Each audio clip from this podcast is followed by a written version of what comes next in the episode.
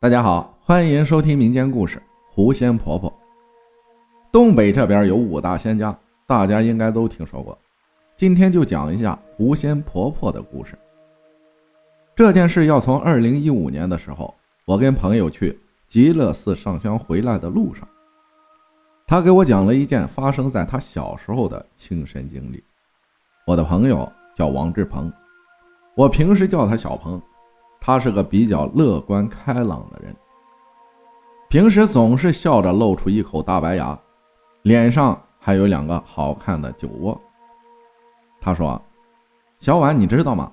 这极乐寺后面压着一个狐仙洞。”我很是惊讶地问：“你怎么知道？”他说：“我小时候家就住在极乐寺附近，后来因为我妈做生意，才搬到锅炉厂那边的。你跟我来。”我带你去看看。就这样，我跟着小鹏来到了他说的那个狐仙洞。他走过去，虔诚的拜了拜，我也拜了三拜。他说：“你看这边的路修一半就停了，知道发生什么事情了吗？”我摇摇头，然后又说：“不会是挖到狐仙洞了吧？”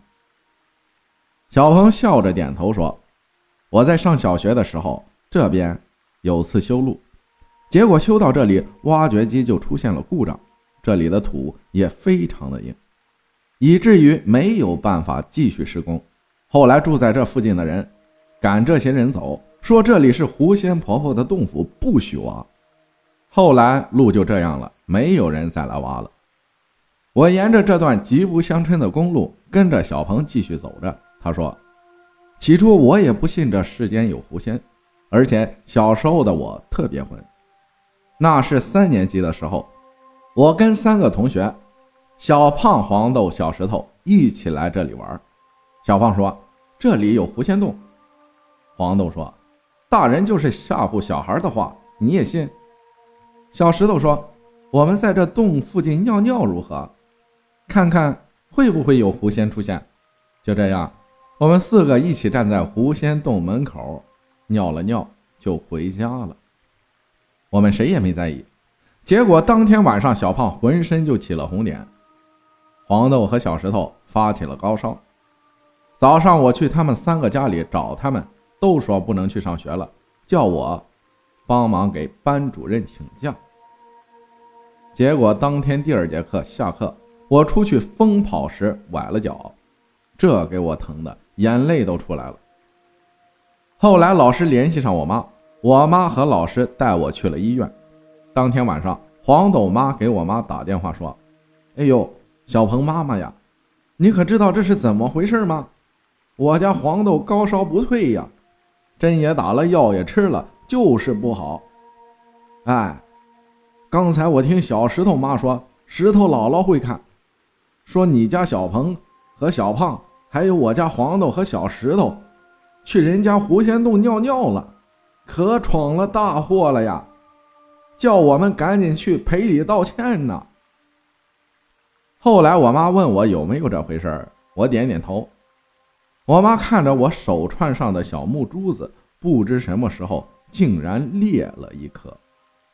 我妈说：“明天我们买水果去给人家赔礼道歉，以后你们几个熊孩子可不许去毁坏人家清净之地了。”这要不是你姥姥平时吃斋念佛，你不是发烧就是浑身起疹子了。这手串就是你姥姥保佑你的，这颗珠子替你挡了灾呀。就这样，第二天，妈妈和小胖妈、黄豆爸爸妈妈和小石头的妈妈还有姥姥一起买了水果和糕点，还有一些东西我也记不得了。总之是买了很多东西去狐仙洞给狐仙婆婆赔礼道歉了。小石头姥姥还念叨着：“小孩子不懂事儿，冲撞了狐仙婆婆。您是修行之人，千万不要与几个小孩子生气呀。”后来呢？我问。小鹏说：“后来我们几个好了，也来这里给磕了头，道了歉。你们男生就是淘气啊，从小天不怕地不怕的。”要是狐仙婆婆这么灵，我也求她保佑我。小鹏笑着说：“你可以求她试试看灵不灵。其实这个我就当个故事没在意。两个多月后，我上班的时候发生了财务纠纷，经理和主管一口咬定是我和同事大姐偷的钱。当时钱都是经过主管的手，凭什么赖我和大姐呀？我和大姐不甘心被冤枉，就去求财神，跟财神爷说了这件事儿让他老人家主持公道。接着下班后，我和大姐说起了狐仙洞，我们又跑去哭哭啼啼的求了狐仙婆婆。求完第二天，老板的亲信就来问我们怎么回事我和大姐就把主管偷钱然后赖我们的事情说了。这位张姨是负责招聘员工的。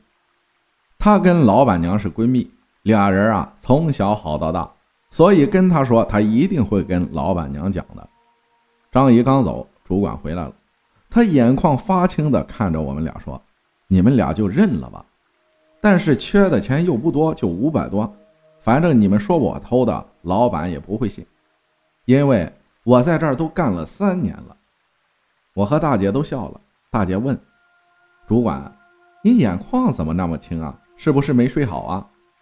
这人呢就不能心里有事儿，否则睡觉都不香。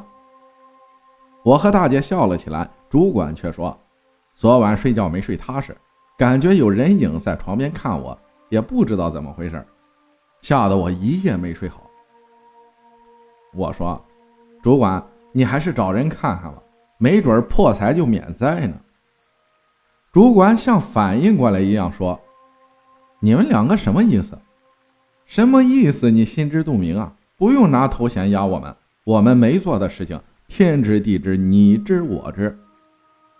主管歪着嘴笑着说：“这钱就是你们俩拿的，你们不认也得认。”然后他很生气的走了。我跟大姐也很生气，没想到这主管如此厚颜无耻。后来这件事儿，老板说罚主管五百。罚我和大姐每人六十，监管不当。我和大姐激动的去感谢财神爷，结果开公司的时候，老板只罚了主管，当他面扣了我六十。我回去跟大姐说这不公平，大姐笑着说没事我去帮你要回来。就这样，他回来时从信封里抽出六十块钱给我。大姐说，财务说了，跟咱俩没关系，钱都是经过主管的手。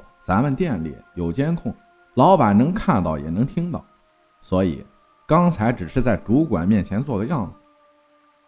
我跟大姐说：“这主管怎么那么坏？他自己偷钱还非要赖我们，他无法证明自己时又拉我们一起下水。刚才取工资时，主管就叫财务扣我六十，说我和你监管不当，你说气人不？然后连续几天都不见主管。”听说他回老家看病去了。当主管再次回来时，他说了一件事情。他说：“我上次不是说有人影站在我床边盯着我看吗？我一直睡不好。回家后，我婆婆找人给我看，说是一只狐狸一直盯着我。我也不知道他为什么盯着我，难道嫉妒我的美貌？”听到这里，我跟大姐刚喝的饮料全喷了出来，正好喷了主管一脸。然后我跟大姐赶紧拿口袋里的抹布给她擦脸，她气鼓鼓地说：“我看你们两个就是诚心的，故意的。”大姐说：“没有没有，我们听你讲的挺逗的，没忍住笑喷了。”我也说：“没错，狐狸看你长得漂亮，想变成你的样子呢。谁让你长得比我和大姐都好看呢？”他这才洋洋得意地走了。他走后，大姐说。小妹儿，你说是不是狐仙婆婆显灵了，监视她？我说有可能，所以平时不做亏心事，半夜不怕鬼敲门。这件事没多久我就辞职了，因为实在受不了那个主管的压迫。